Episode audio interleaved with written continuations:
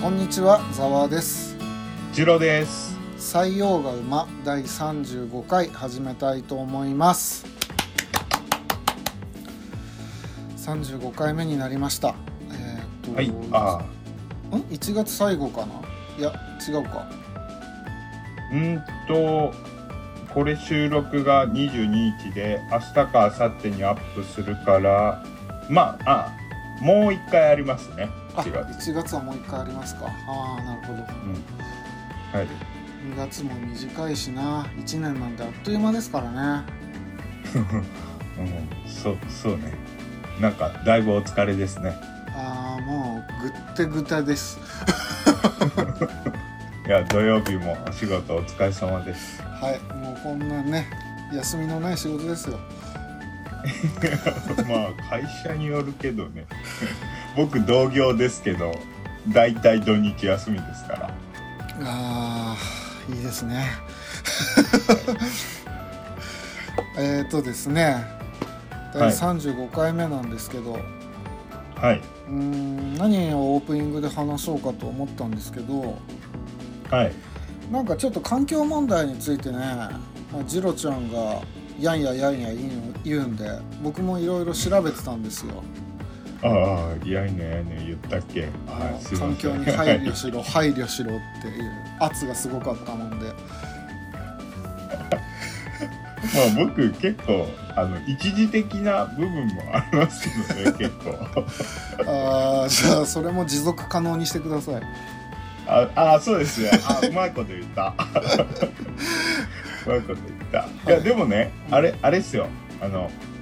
一応、一回。めんどくせえなとか思ったけど、はいはいこの間実家帰った時に、あの、僕の片割れが。双子の片割れが、あの、はいビーガンだって言ったじゃないですか。ああーはいはいはそれであやっぱちゃんと意識しようってもう一回思いましたはいいあよかったです はいあじゃあ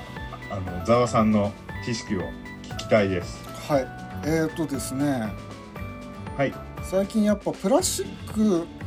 のゴミ問題っていうのがかなり取りうん立たされてて、うんちょっと調べたところによるとうん1900 1950年には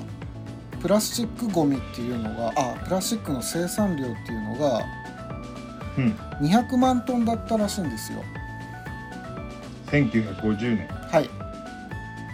200万トンはいでちょっと古いデータなんですけど2015年には、はいえー、3億8100万トンえちょっと待ってち ょっと待って、はいえっと65年であ違いますね、えーわずか70年ですねあ70年70年で200万から3億になったとえっ、と約200倍ですあーあーすごいでこ こりゃそりゃ環境にもおかしなことになるよなって100%リサイクルしてるわけじゃないから、うんまあその専門家たちもプラスチックなんて分解されないもんが、うんこんな地球を汚してる汚してる言うんですけどあのーですねうん生き物を舐めるなっていう話だったんですねはごめん、はい はいちょっとどううぞまく言えてないね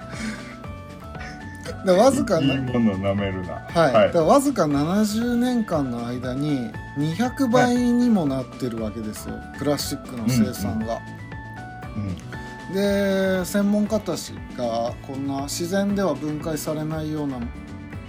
ものがもう陸地にもうん海にも溢れかえってるって言うんですけど、うん。最近ですねいろいろ調べた結果ですね、うん。あの生物の方が進化をしましてうん。世界各地でプラスチックを分解し始めたんですよ、えー、生物。はい微。生物が。で、ん約3万種類ぐらい見つかったらしいんですね。あ、分解する生物が3万種くらい。はいもともといなかったんで全部新種なんですよこの70年間の間に生まれた新種でうん。でやっぱりプラスチックの汚染地域の悪いところにたくさんいるってことなんですようんだからえでもすすごいっすね多分プラスチックってできてから、まあよく知らないですけど100年とかそれぐらいっすよねおそらくまあそうなんじゃないですかねそそれくらいの間にそんな対応する種が出てくるってすごいっすねまあその微生物なんで構造が単純なんで多分簡単に変化するんですよだってコロナウイルスだってさこんな簡単に変異株変異株出てきてるじゃん確かにあすごいすごいざわさん頭いい人みたいになってるう んだからこのやっぱ単純体の構造が単純な生き物ほど変化に適応できやすいんですよ、あーなるほどね数も多いしねそうですねで分解し始めてて、うん結構これいいんじゃないかって言われてるんですよえーえちなみに、えー具体的にはどどういった地域ですかそのプラスチックの多い地域って。あもう海洋海からうん、そこまで場所まで調べてませんけどはいただにその、例えば日本で発見された、うん、えー、と PET っていう、うんポリエチレンを分解する細菌うん、が従来に比べて最大6倍の速さでポリエチレンを分解できるってことが分かりましたえー、あ日本日本にもいるんですね。日本にもいっぱいいますえでー、海にも陸にもいますなんで、はいはい地球環境やっぱ生物たちの適応の方が早いっぽいんですよでそれはこれからもねあー面白い意識してリサイクルってしていかないといけないんですけど、うんもう生き物を舐めるのって話ですうん。でえー、すごいですね。あ面白い。でありがとうこござれいますでこのニュースを見て、まあ最近だからうんうんさっきも言ったように変化も早いしうーんなるほどなーって思ったんですけどうん。最近だけじゃなかったんですよほうほうほう。なんとですね、はいえーとプラスチックを食べるはい。あの幼虫が見つかったんですねこれはもつうまわり、つまりむこ昆虫ですね。むそうです虫です。ワックスワームって呼ばれてるガの幼虫なんですけど、ワックスはワーム。いえこいつがもともとその養蜂場の害虫になってたんですね、なぜかっていうと、うんその蜂の巣とかを食べちゃうらしいんですよこのワームがー マジか。はいなんで害虫ってされてきてたんですけどこの度こ,、うんこいつがプラスチックを美味しく分解するってことに分かりまして美味しく分解するんだ。はいでプラスチックのみを食べ続けても1年以上生き延びてるって研究結果が出てますね、すごいね。うんはいでさらにですね、うん。えーイギリスのイングランド地方でですねうん。工場地帯の土壌からうん。鉛亜鉛ヒ素銅などもう土壌汚染がひどかったんですよ、うん有毒廃棄物うん。の土壌から重金属を好んで食べるミミズが発見されまして、いや、ちょっと。おもろ。うん。はいこいつが、まあ、今ヘビーメタルミミズって呼ばれてるんですけど、はヘビメタミミズですか。い、だから重金属ばっかりを好んで食べるんではこの有害廃棄物を餌にしてい。うん。この摂取した金属をじょ若干異なる形に変えてから排排出するんですねうん。うん。でこの排泄物は元の金属よりも植物が吸い上げやすい形状になってるんでうん。その植物に吸着させた上で刈り取れば土壌を浄化することが可能じゃないかって言われてるんですよ、すいません、ざわさん、大変申し訳ないんですけど。はいもう一回もう一回 そのもう一回言ってもらってもいいですかちょっとちょっとスッと入ってこなくて、あ いやだから簡単に言うとえミミズが有害廃棄物を食べるじゃないですか重金属を鉛とかうん亜鉛とか銅とかうん、うん食べて排泄するわけですようん糞をするでしょうんうん糞をした時に元の金属のまんまじゃなくて、はいその摂取した金属とは若干変わ変化させた形で糞をするんですねはいはい一回体通ってるんではいでそのも元の金属よりもそれが植物が吸い上げやすい形状になってるんですよ、しょ植物が吸い上げやすい形状のものを排泄してるとそうですその毒となる重金属を植物が吸い上げやすい形状にしてるんでそれを植物が吸い上げるじゃないですかうんでその植物を刈り取れば元の土地を浄化できるって話毒を吸い上げてくれるんで植物がだからこれもだからその辺にいるミミズをこの土壌に持ってったらすぐに死んじゃうらしいんだけどうんうんだからそうねこのすごい悪い環境がうにん適応した種が出てきているって話ですよね、うんだからもう進化っていうのはやっぱ適応なんですよたまたまの適応うんうんうんうんだからこれこのミミズだって多分その重金属ががないような土壌に行ったら食べ物がなくなっちゃって多分弱っちゃうと思いますよ、うんなるほどうんうんうんなんでどんどんその地球環境を人間が破壊してるっていうんですけどうん生物たちは適応し始めてますうんなるほどなるほどはいそうかだから私たちもね適応していかないといろいろああ適応例えばいやだけどえ例えばっていうの例えば何すればいいですかあーいやパッとは出てこないですけどねまあなんだろう他の生態系を壊さないような風にあのーまあ体は進化しないかもしれないけど思考をこうアップデートさせるってことですよね。うんでもこういうニュースを見るとうん、そのプラスチックごみがいっぱいある地域で繁殖している細菌たちにとっては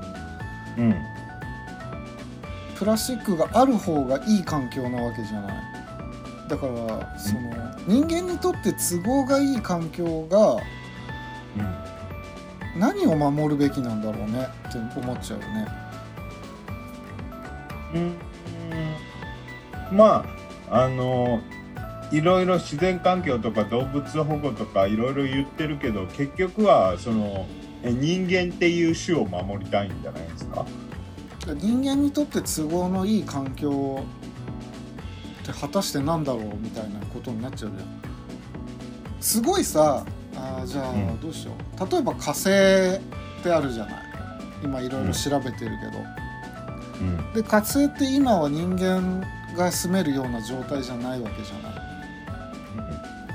で例えば火星に何かしらの生物がいたとして、うんその生物たちにとっては火星っていう環境がものすごい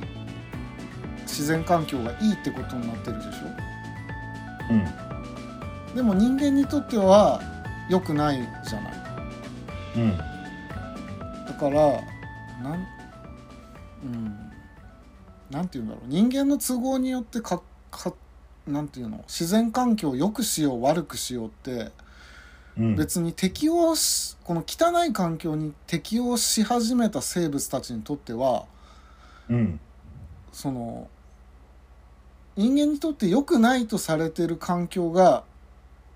住みやすい環境なわけだよもうもはや、ああまあまあそうですよねうんだから何をもって自然環境を守ろうなのかっていうのが分からなくなってくるよねっていうだ汚染あーされた海に適応した生物たちは、綺麗な海より汚染された海の方が住みやすいっていうなら、うんうん、何が自然でっていうのが分からなくなってくるなと思って、ああそうっすねそうっすねううん、つまり我々は何を大切どうやって何をしていけばいいのかっていううん、だから、話ですかねうん、そうだよね 何を守ってきゃいいのかっていう、うんなるほどまああの隣人を大切にしていけばいいんじゃないですかね大きくまとめたなえでもまあ結局は種の保存が多分本能的に目的でしょ他の生物と同じでまあ生存競争に勝つか負けるかって話だからねそうそうそうでそれは普遍的やり方っていうのは今自然保護自然保護とかいろいろ言ってるけど普遍的なそういう人類を種の保存をしようっていうやり方っていうのは多分時代時代によって違うわけだからあのその時々でやっぱあのいちいちアップデートしていかなきゃいけないと思うんですよね。うんうんうんだからそういうなんていうんですか重金属をうんうんうーん害の少ないものに変える生物とかが出てきたならうんうんそそいつらがすごい今以上にすごい数になってきたならばまたその時はその時であのーどうやれば人類が種の保存をできるかっていううんやり方をもう一回考え直せばいいんじゃないですかね。うんなるほど えっと大丈夫こんなんで。 いやだから俺僕が思ったのはうん。やっぱなんかあんます考えないで好き勝手生きてりゃいいんじゃないかなって思ってああてまあ僕適正用直できないそやれつもありやと思います適用できないやつは死んでいくだけだし、適用できるやつだけ生きていきゃいいから、うんうん。だからいろいろ文句言うなよって話ですよ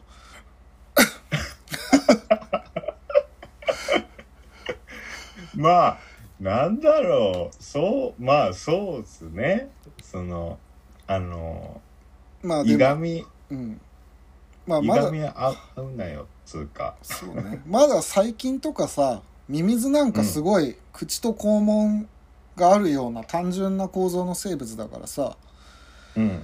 まあこんだけ人間みたいに複雑な構造のね哺乳類なんかがこの70年ぐ程度で環境に適応できるわけはないと思うんだよ。うんうん、まあでもまあ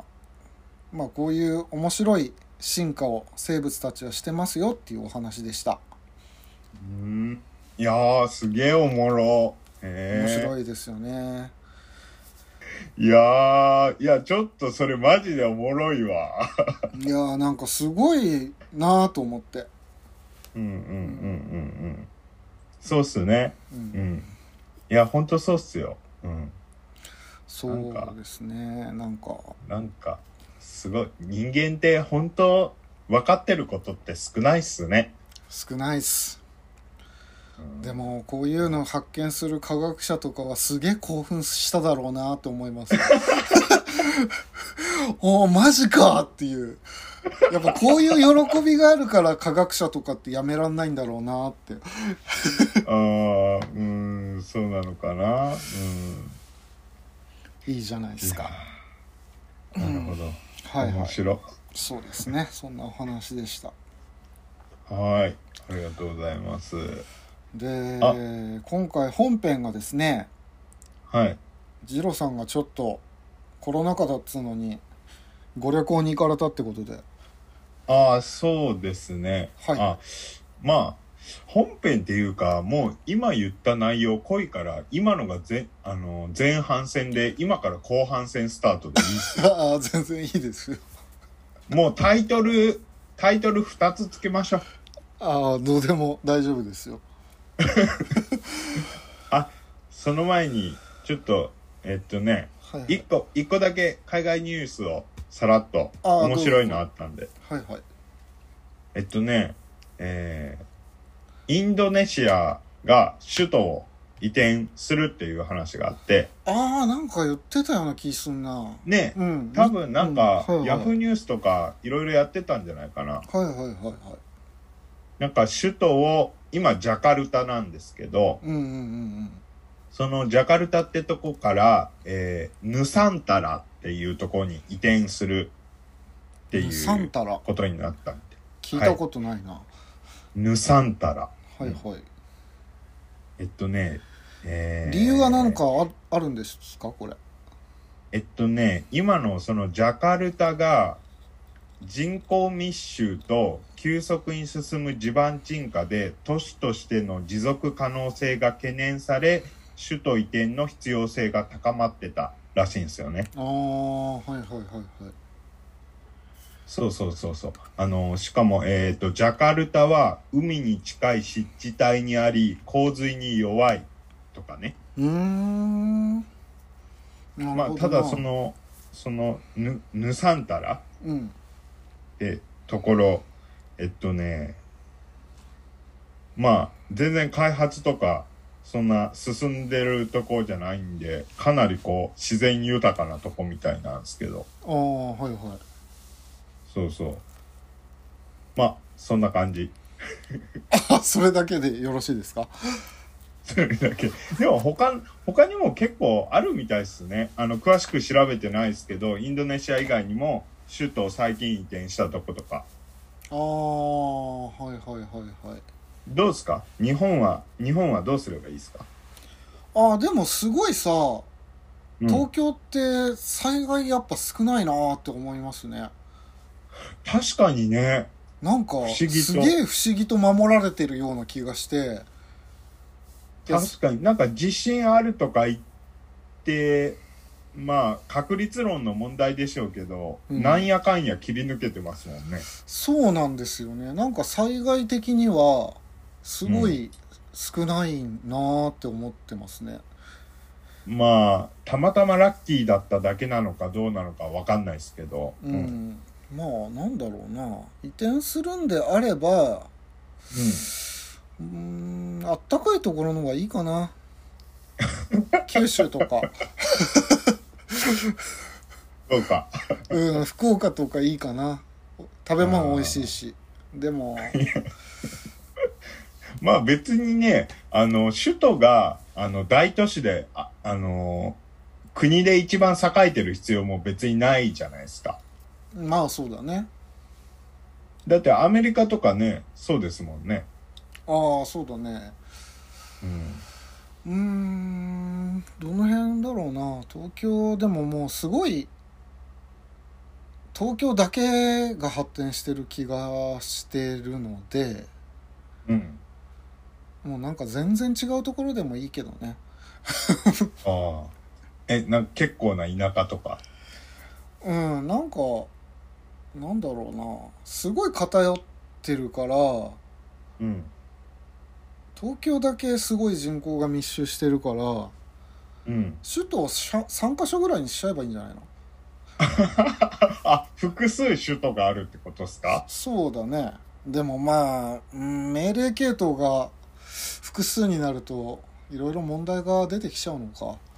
うん。まあ、ただ、今みたいに東京に一極集中にならないように、ある程度権限を分散さす、どういう形かわかんないですけど、分散さすのとかは前から言われてますよね。うんそうだろうね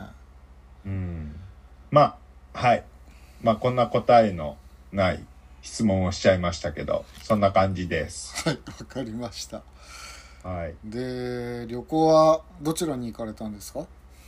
えー、会津ですね。福島県の。福島県の会津えっ、と電車でどれぐらいかかるんですかねあー、片道4時間ぐらいで行ったのかな。えっ、と何で行くんだ新幹線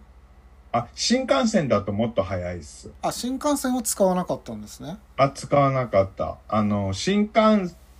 線、その僕、北の方に行く新幹線って、東京から北の方に行く新幹線って乗ったことはないんですけど、ほうほうほう多分、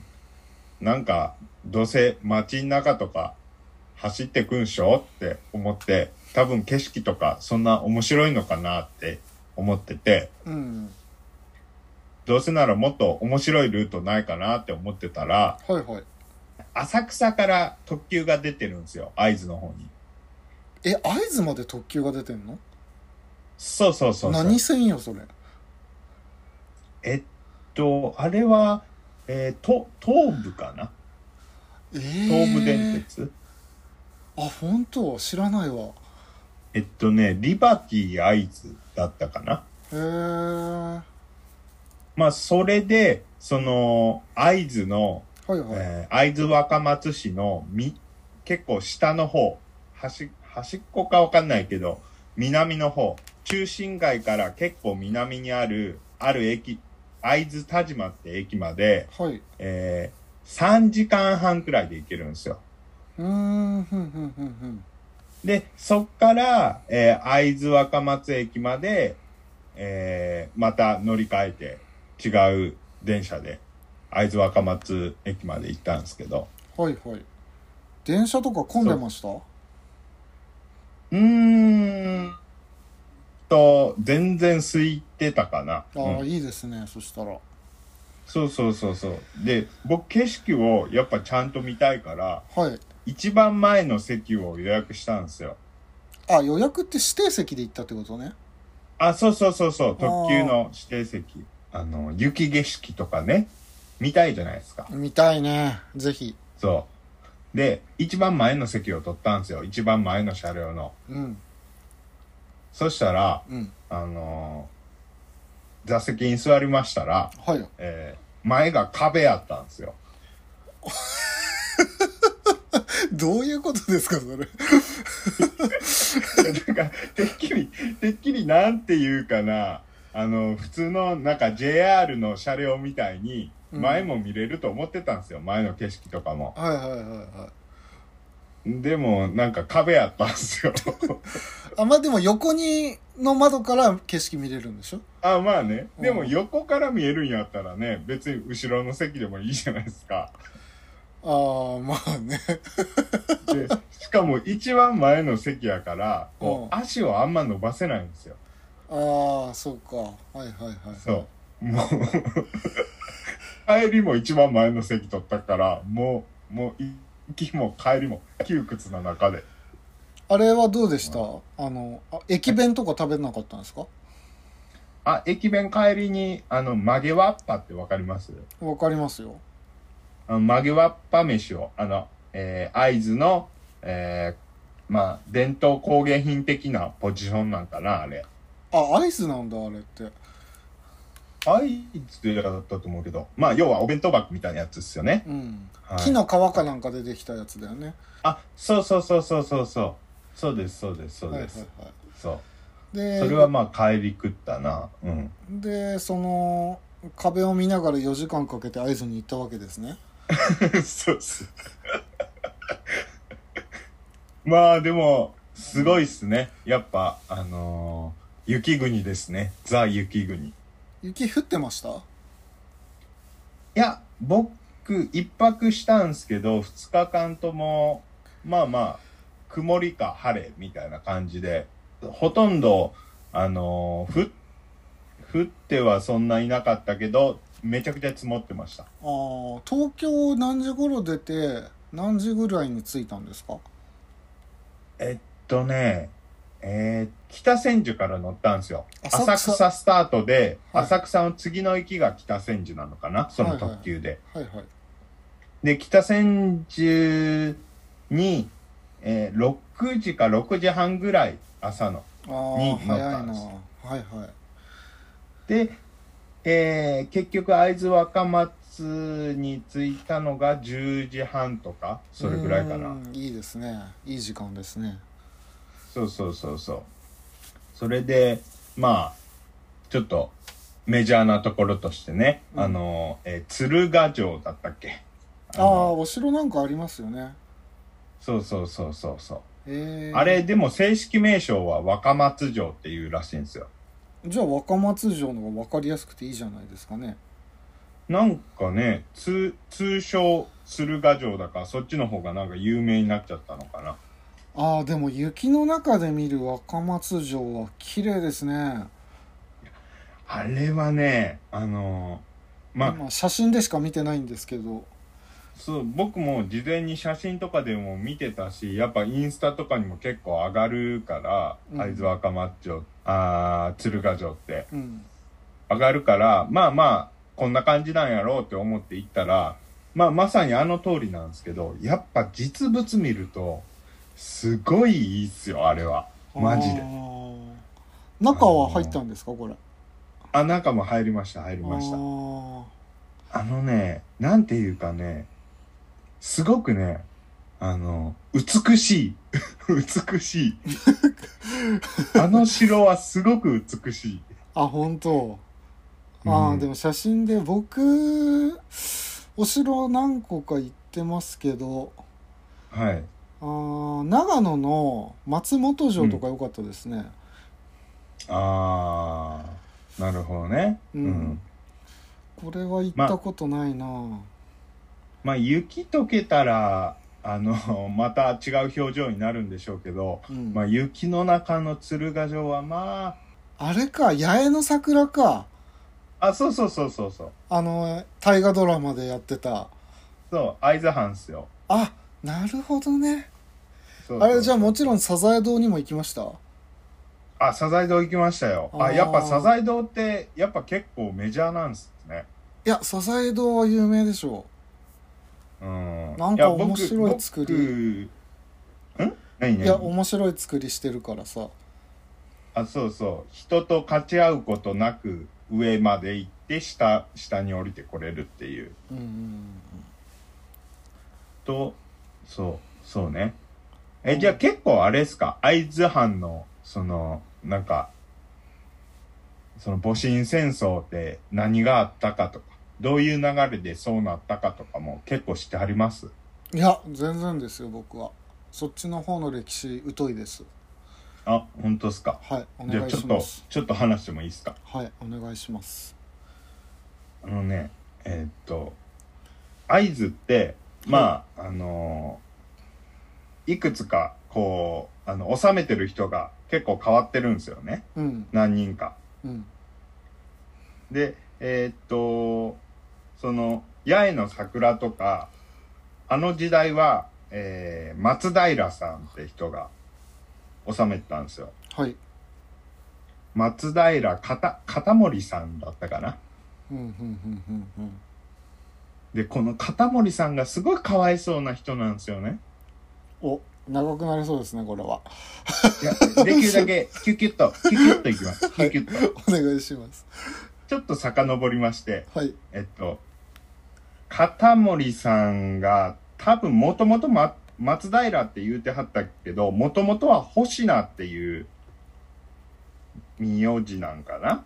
はい確か。で、あのーただ、その星名さんは、はいえーっと、もともとその徳川家の血筋を引いてるから、うんうんうんだから、後々松平って名乗ることになったんですよ。うんああなるほどあの、松平って、あれですよ、あの、えー、徳川さんの前の名字的な感じだったと思います、確か。うん松平って割とうんいいとこの子だよねそうそうそうそうそうそうそう。で、その、えーっと、星名さはん。い星名さんの、が、会津に、会津を治めるようになって、うん初代の人、初代の藩主の人が、はいもう、うちの藩はもう、えあの、徳川幕府にマジで忠誠、忠誠を、あの、誓いますというか、服従しますっていうか、そういう誓いを立てちゃったんですよ。ああなるほもう、マジで、あの、徳川リスペクトみたいな。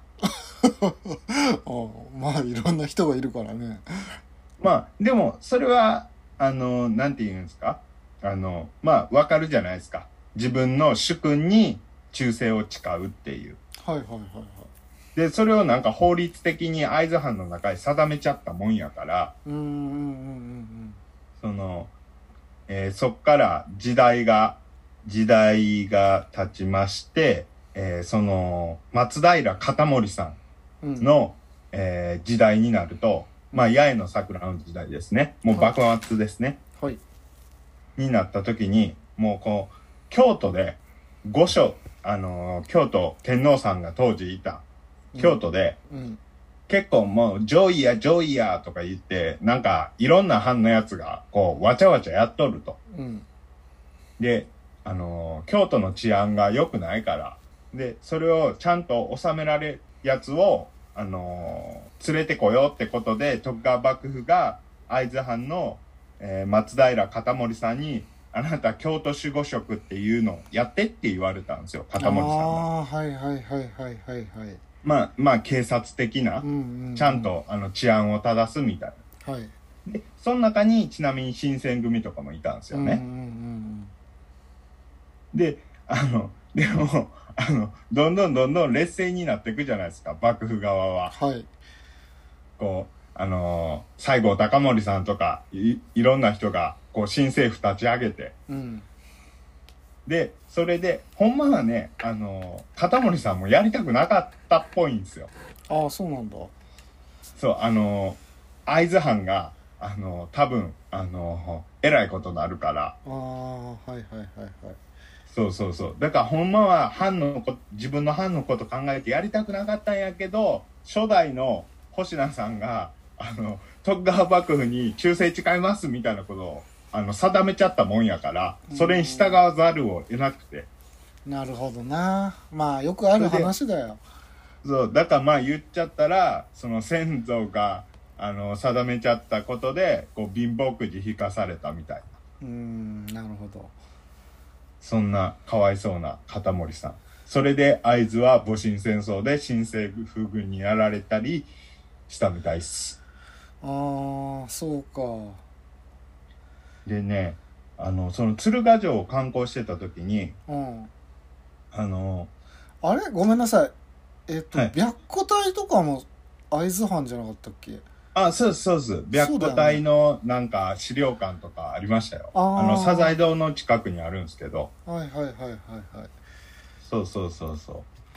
その、で、鶴ヶ城のとこで、なんか無料のボランティアの方が、うん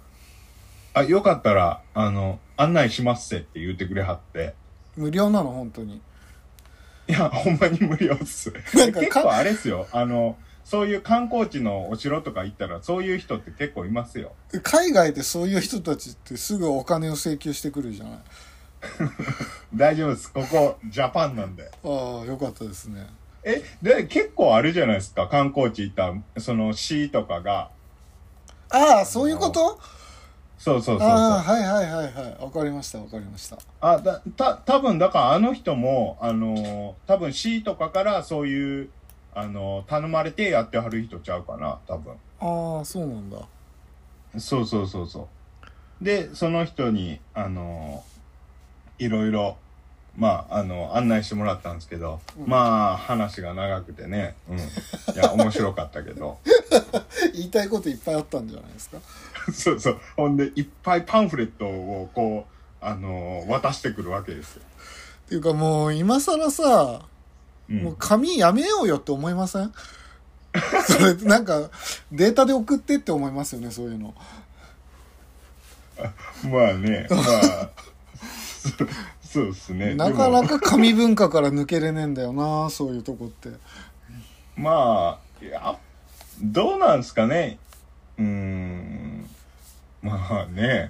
まあ東京でもね、ま、東京でもまだまだありますからね、紙は。いいじゃないですかうん。でいろいろお話を聞いたと、そうそうそう。お話聞いて、うん。まあ、そんな感じです。はい。そんな感じで鶴ヶ城行きました。うんでちょっと待って着いてすぐ鶴ヶ城行ったのまあ、飯食ってからですけど。じゃあご飯は何食べたのよあ、ご飯ですかあの、蕎麦ですね。ああなるほどあれ会やっ津ぱっねてそば有名だったっけまあまあ、ゆ、有名っすよ。美味しかったです。大丈夫です舌がバカなのバレちゃいますよいやー、そうね。多分バカなんでしょうね。あのー、基本的に、あのー、蕎麦は、いい蕎麦って言われて食べる蕎麦は、大体あんま僕は違いがわからないです。はい。ああそうですかまあ、富士蕎麦と、うんそういう蕎麦って言われたらさすがにわかるけど、ああなるほどねまあまあ、美味しかったですよ。ああよかったですねお蕎麦食べで、て蕎麦、蕎麦食って、鶴ヶ城行って、うんで、あのー大内塾っていう、えー元宿場町。のとあこあになんかすごいなんかわらぶき屋根みたいなとこじゃなかったっけそれそうそう、かやぶきの屋根で、えーまあ三角の屋根で、あのあーそうそうそうそうそう、あのー昔ながらの、ーうんあのービジュアルの建物がバーって並んでる通りがあるんですけど、時代的にはどれぐらいの時代を想定してるんですかあれは、どれくらい、多分、んそれこそ、え、江戸やと思いますよ。あー1700年とか、それぐらいからじゃないですかね。うんふんふんふんふんふんふん確か、そう、大内塾は。宿場町ね、えそれって観光スポットなのまあ、観光スポットでもあるし、人も住んでる。あそうなんだへそうそうそうそうそうそう。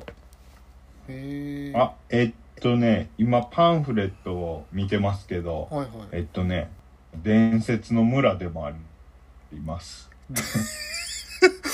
伝説の村って言われちゃうと平の。なんか、だからその、源平合戦があった頃から伝わるけど、多分、その頃はおそらく今みたいな宿場町って感じではなくて、うん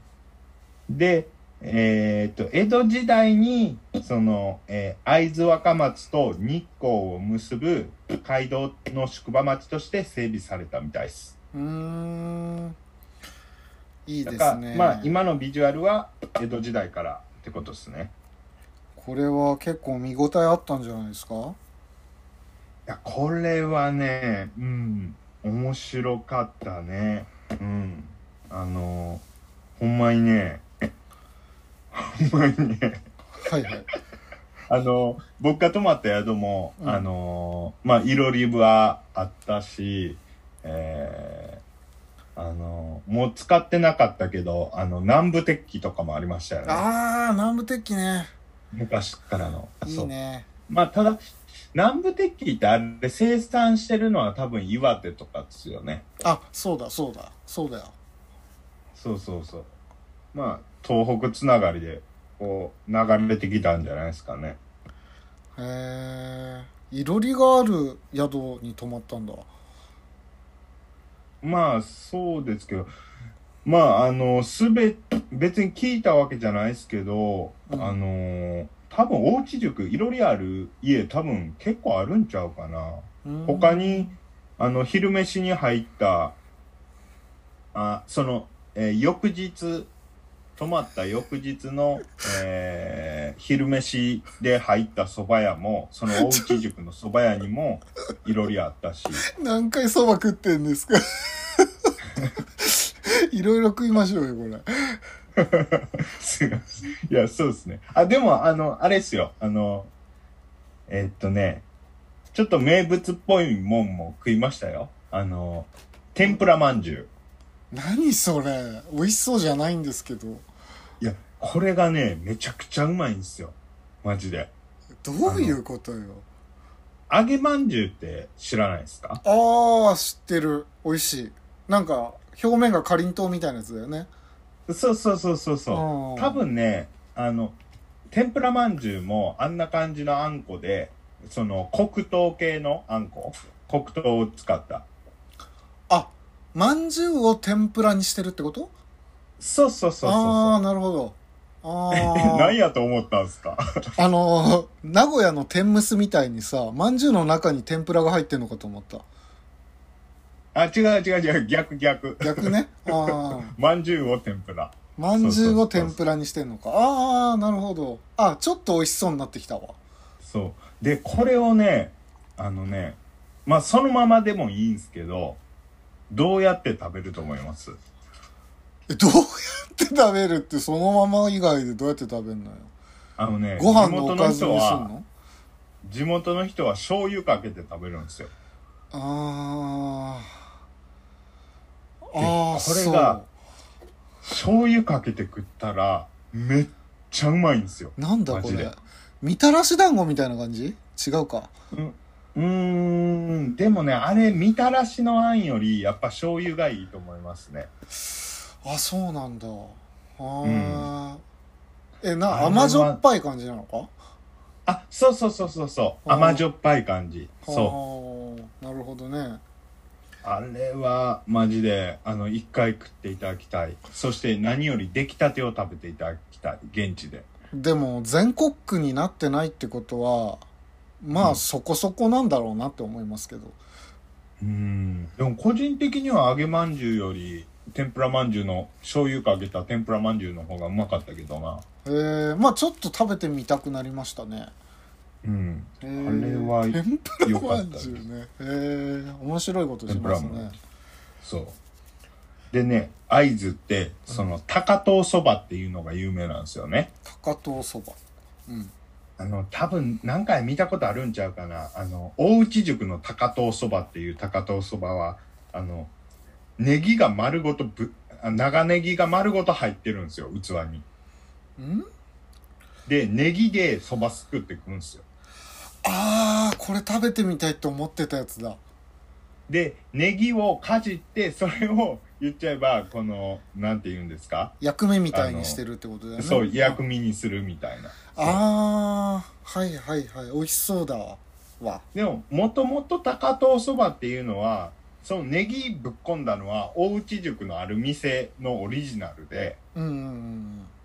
もともとの高遠、高遠そばは、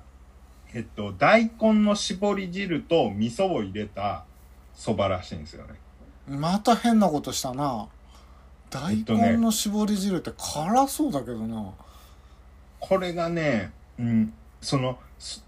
大根の絞り汁だけじゃ辛いから、あのーえー味噌を入れたらしいんですけどね。えっ、と今全然想像つかないんだけど冷たいそばの話あったかいそばの話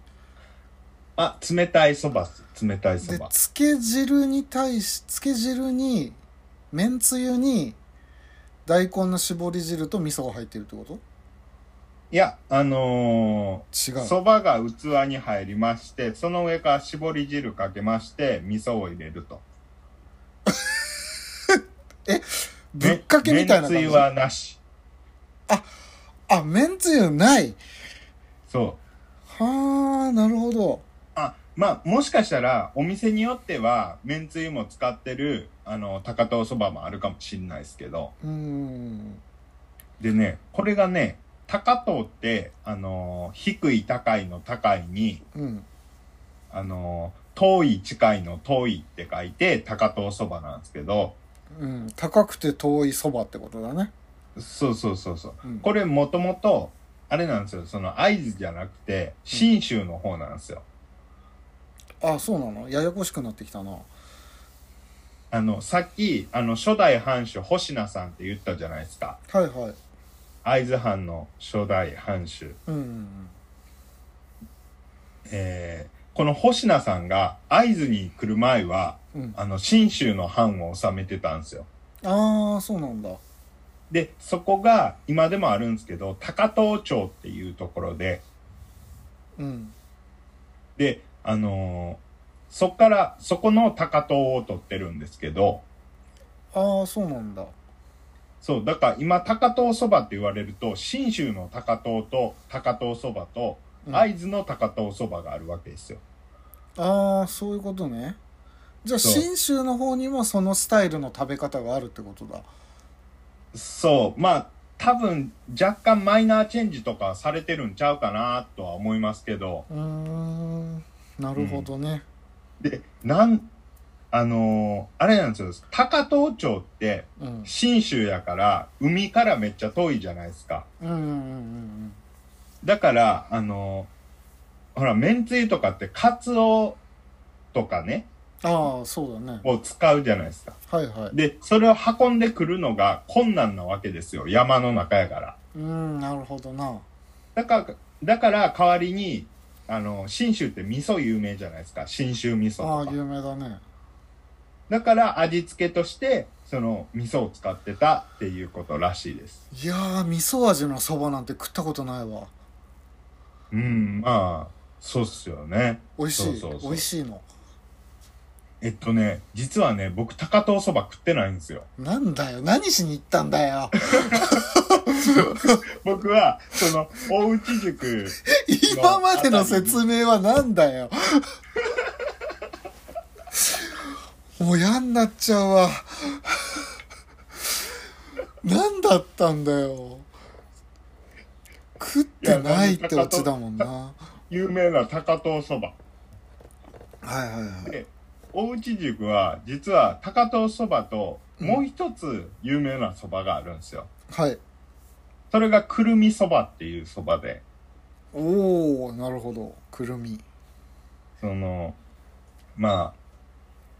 あ、あの、くるみをペースト状にすりつぶすんですよね。うんうんうんで、そこに麺つゆ入れて、あそういうことで、そばをつけて食べるっていうくるみそばがあるんですよ。あーめんつで、ゆどっちか迷ったんですよ。高遠そば食おうか、うんくるみそば食おうか。うんで、僕、天の着じゃないですか。いやそれは知りませんよ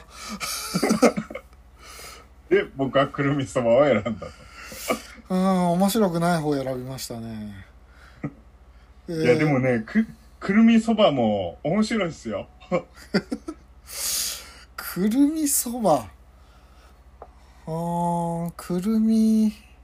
のなんだこれはどうなんのクリーミーになるのかなまあ、そうですね。そうそうそうそくるみそばへえー、う。いや、結構うまかったですよ、くるみそば。あのーはい。ちなみに、このくるみ、使ってるくるみは、多分僕らが想像してるくるみじゃないんですよ。あそうなんだあの、多分僕らが日頃食べるくるみって、あの、西洋から入ってきた種類のくるみなんですよ。うーんで、えー会津のその大内塾のあたりには、もともとこう、鬼ぐるみっていう種類のくるみが自生してたらしいんですよね。うんで、その、まあ、に、日本の品種ですね。日本の品種のくるみ。うんはいはいはいそれを使ったそばなんですけど、うんそのね、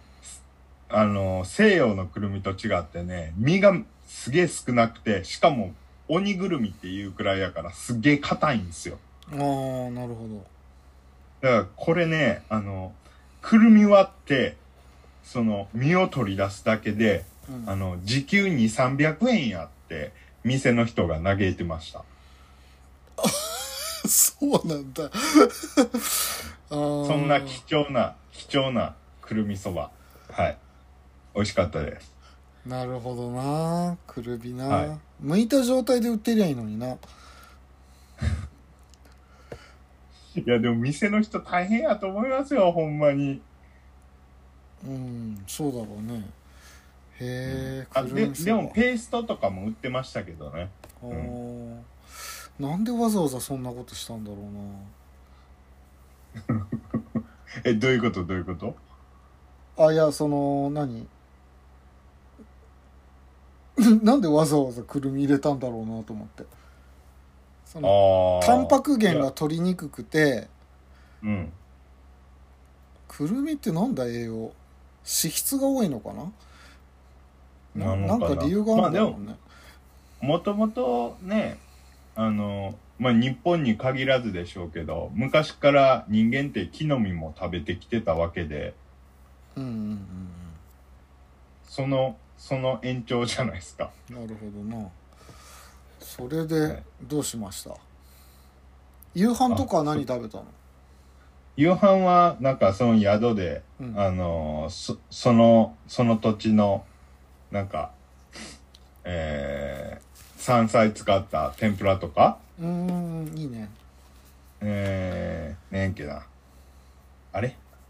マス、マス何やったっけ川魚。川魚の、や、や、いろりで焼いたやつとか。ああニジマスとかそっちの方だよねあ、かなううんん、多分そんな感じ。とか、なんか炊き込みご飯とか、まあその多分地の食材を使った。ああやいついですねで、その中にちゃんと天ぷらまんじゅうもありましたよ。天ぷらまんじゅうねちょっと食べてみたいな天ぷら多まんじゅ分うその黒糖のまんじゅうを天ぷらにして醤油かけたら多分自分でもできんじゃないですかね。アマゾンで売ってねえかないやまあ取り寄せられるんじゃないですか。うんああそうなんだそう。いや、おうち塾はね、もう、ちょっと言葉じゃ言い表せないですけど、すごく趣があって、うん。あの、なんだろうな。まあ、観光地やからっていうのももちろんありますけど、その地元の人とかもすごいこうフレンドリーなんですよ。はあはあはあはなんていうか、ちょうどね、行ったと、行った日に、あうんあの、なんか、その、えー正月の行事をやってはって、正月ああなるほどはいなんかね、えーお、お焚き上げみたいのをやってはったんですよ。うんうんその、まあ、いろんなもん燃やして、みたいなのをやってはったんですけど、うんうんで、そ、それをちょっと面白そうやなと思って見に行ったら、うんあの、なんて言うんですか、あの、この炭を、焼いた炭を、うんこう顔につ、つけると、うんなんか、うん魔除けになるみたいのを聞いて、それ騙されてませんかあなた、あなた本当にあれですね、ロマンとかがないですね。なん違でかうやん、違うやん、そんなん、あの、あれやん、お守りとか、あの、おみくじとかと一緒ですよ、感覚としては。うんいいけどさやりたきゃやればいいと思うけどさえ、ちょっと待って、ちょっと待って、え、むしろ、ざわさんはそういう、そういう風習とかにちょっと乗っかんの好きやと思ってたんですけど。 僕は絶対乗っかりますよいや、どないやねん。どないやねん。濃いめに灰を顔に塗りたくり ますよいやそれがたとあえそれで嘘だったとしても笑えるからさ、そうそうそうそうそうそう、うんまあ別に実害なんてないそれで顔に墨塗って、うんそのあのまあその土地ではそのお焚き上げのこと賽の神っていうみたいなんですけどはいはいその賽の神に来てた地元の人らにちょっとお酒ごちそうになったりして、あーまあなんかなんかあの地元の行事に地元の人と関わり合えて楽しかったですね。あーそういうのってさうん、なんかこうたまたまじゃないとなかなか狙ってはいけないからさよかったねそうそうそうほんま偶然なんですよ全くねそそんな行事やってたって全く知らなかったもんであーい昔そんなんでなんかなんだっけ海の方行った時にさたまたま地引き網やってて参加して面白かったなっていうのを思い出しま した、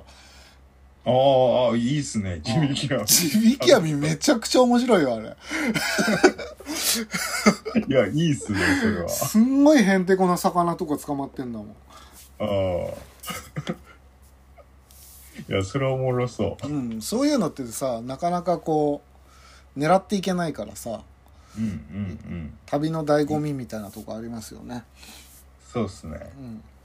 いいじゃないまであすか、そんな感じでおうち塾まああのーいろいろこうお店も回ってうんそばも食ってうんうーん、ちょっと神社、もうい雪道の中、神、神社参拝して、う、うんん。結そん構なつ感じで、お、はいはい結構積もってたんですかいや、めちゃくちゃ積もってました。後で写真送りますよ。おおいいですねツイッターに上げたらどうですか、あ本当ですね。うん、そういうもしあるな らい本当ですね。や僕もねちょっとね漫画界の時とかうん。漫画とかツイッターで上げとりゃよかったなって思ったりしたんでもうちょっとうまい利用の仕方があるんじゃないかなと思っていや、ほんとね、俺もザワさんもね、マジで SNS 発信しなさすぎですよね。そうですね。で、僕はまだ見ますよ。あの、他人の、あのインスタでも、ツイッターでも見ますけど、多分ザワさんそれすらもしないですよね。そうですね。あ、でもツイッターは見るようにしてますよ。人のあ読むようにしてますよ。なるほど。インスタはほとんど見てない です。ああ。 いや、まあ別にそれがいい悪いじゃないんですけど。うん、うなるほどね。まあまあそんな感じで、で結局大内宿で一泊して次の日は、あ、そうだ、サザエ堂行ったんだけど、レンタカー返す時間をちょっとすっかり忘れてて、最後バタバタで帰りましああ、なるほどな。た。はい。まあ、一泊か、二泊したかったね。いや、マジでね、うん。ちょっとよ、うん。ちょっと合図をしっかり楽しむには一泊じゃ少なすぎましたね。温泉とかあるの向こうって。あ、温泉もめっちゃありますよ。ただ、まあ僕が泊まった大内宿には温泉ないです。なかったですけど。うーん。そっか。まであ、も、大内宿から車少し走らせたら温泉うんまで行けるから、うん。全然、あの、大内宿に泊まって、で、お風呂はちょっと車飛ばして温泉行くっていうコースも全然ありですけどね。ああ、そうだね。うん。なるほどな。いやー、なんかこのコロナがな、もうちょっと収まってくれたらな、行きたいんだけどな。そうですね。もう最近すごいですもんね。そ爆う。上がりですね。もう急にだもんね。うん。あ、あとごめんなさい。はい合図に関して、うん。もう一個だけ、もう一個だけ。。はいはい。あの、赤べこっているじゃないですか。ああ、はいはい。なんか民芸品みたいなやつですよね。そうそうそう。まあ、魔除け的なやつなんですけど、首がグラグラしてるやつですよね。そうそうそう。あのー、なんていうか、俺も、いや、赤べこの存在は以前から知ってたんですけど、うん実際赤べこの民芸品を合図で見たら、うん。もうなんかマジでこう、惚れちゃいまして。買ってはいなせんよね。ん買ってはいませんよ。あの ーちっちゃいサイズのを買っちゃいましたね。あれって、なんだろう。手作りのものとかは結構するの値段的に。ああ、で、僕一番ちっちゃいので、1700円ぐらいだったかあまあでもそんなもんか。な。そうそう、あ、全然手遠くぐらいっすよ。そんなめっちゃ高級品とかじゃないです。あれ何素材はハリボテみたいな感じで作ってんのなんか和ハリ紙ボ、の、 ハリボテっつうか、まあ、あの、原料は多分これ紙やったと思いますよ。なんか和紙を貼ってるかなんかなのかな。そうそうそうそうそうそうそう。えいや僕その地元のゆるキャラにヒコニャンっていますけどー、うんうんうんうん。俺全然ヒコニャンより赤べこの方が好きいやなん か違うじゃん別に赤べこはゆるキャラじゃないしいやでもゆるキャラって考えたとしても俺は赤べこはすげえすげえいいと思うじゃあもうなんかいろいろ日本の民芸品コレクターみたいになればいいじゃないですか、いやあの別に民芸品やから何でもいいわけじゃなくてうんこの何やろうねこの首カタカタとかうんこのなんだろうこびすぎない可愛さというか何なの赤べこってそもそも牛牛ですで何がしたかったのなんでななんかかねうん昔なんか地震かなんかがあった時にあーめっちゃ働いてくれた牛がおっておおうおうおうおうでその牛が赤毛やったらしいんですよああなるほどねはい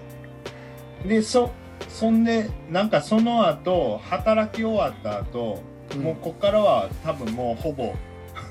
神話みたいな感じですけど、うんなんか働き終わった後なんか石像かなんかにあの変形しちゃったらしいんですようんうんそんでみんながなんかあのーなんていうんですか崇めるようになったみたいなその辺がルーツっぽいっすで首がカタカタいう理由は何かあんの知らないっすでも赤べこが好きになったとそうですそうですえー、まあ可愛いよねいやー素晴らしいっすよもうひこにゃんなんか全然相手になんないっすでヒコナニャンって最近のキャラじゃん いやまあそうなんですけどね、うん、そうっすねへーはい、そんなそんな感じでしたはい会津でもともとなんで行こうと思ったんでしたっけ っていうかその会津を選んだ理由よその会津だっていろいろな場所があるけどなんで会津にしたのかなっていうもともとね僕東北ってほとんど行ったことないんですよああそうなんだうんでそれで東北どっか行きたいなと思っててであのーやっぱ会津って結構歴史的にもいろいろフューチャーされるじゃないですかうんうんそうだねだから、あのーちょっと行ってみたいなとは思っててうんそへうーなるほどねそんな感じかなあー今赤べこの由来を見てたんですけどはい赤い色は病魔を払うと考えられててはい赤べこに書かれている黒い点はあの天然痘を表したものであそうそれが治った後っていう印じゃなかったからそうだねかつては死に至る病気だった天然痘から幼い子供たちを守るために身はん身代わりとして赤べこに書かれたと言われてる。うんうんうんへえそうなんだなるほどなかなか会津って会津行こうってななってませんでしたけどまあのあ会津アクセス結構いいから行けばいいのにまあ他にもいろんなと行きたいところがあってさ、うんまあなねかなか候補に上がらなかったけどちょっと行きたくなりまして何しいろやあのはい天ぷらまんじゅうが食いたくなりましたマジで天ぷらまんじゅうはもう醤油かけると最強、あ本当にうん、なんでそのご飯的な美味しさなのやっぱりおかおやつ的な感じなのあでもおやつ的な感覚かな、あーうんうんそっかあちなみにその、泊まった宿の夕飯で出てきた天ぷらまんじゅうなんですけどうんこう天ぷらがこうざるに乗ってるんですよねはいはい、はい、あのほ他にもなんか大葉とあかー好きなんかあのーきのことかう、んあのー他にもいろんな種類の天ぷらが乗ってる中にうんその天ぷらまんじゅうがあるもんやからうん多分初見やとうんしいたけかなんかやと思うと思い ます、見た目ねはいはいはいみたいビジュアル、ああなるほどねうんよかったじゃないですか楽しかったなら、は楽しめたならね、まあね、うん、コロナ落ち着いたらねまあいろいろ行きたいっすね僕はですねあのーはい金沢好きなんであ金沢いいっすねめちゃくちゃいいんですよ金沢金金沢魚が美味しくてですねああまあね美味しいでしょうあごめんなさい長くなるんでやめときますねね そうっすねもう多分結構経ってますよね立っちゃいましたねはいはいわ、かりましたじゃあ、会津旅ということでですねはいじゃあまあ本日はこんな感じで終わりたいと思いますが、最後に次郎さんいつものお願いします。はい、えーご意見、ご要望等、感想でもいいです。あのー概要、ポッドキャストの概要欄の、えツイッター Twitter もしくはメールアドレスまで、えー一報いただけると大変嬉しいです。はい。それではありがとうございました。ありがとうございました。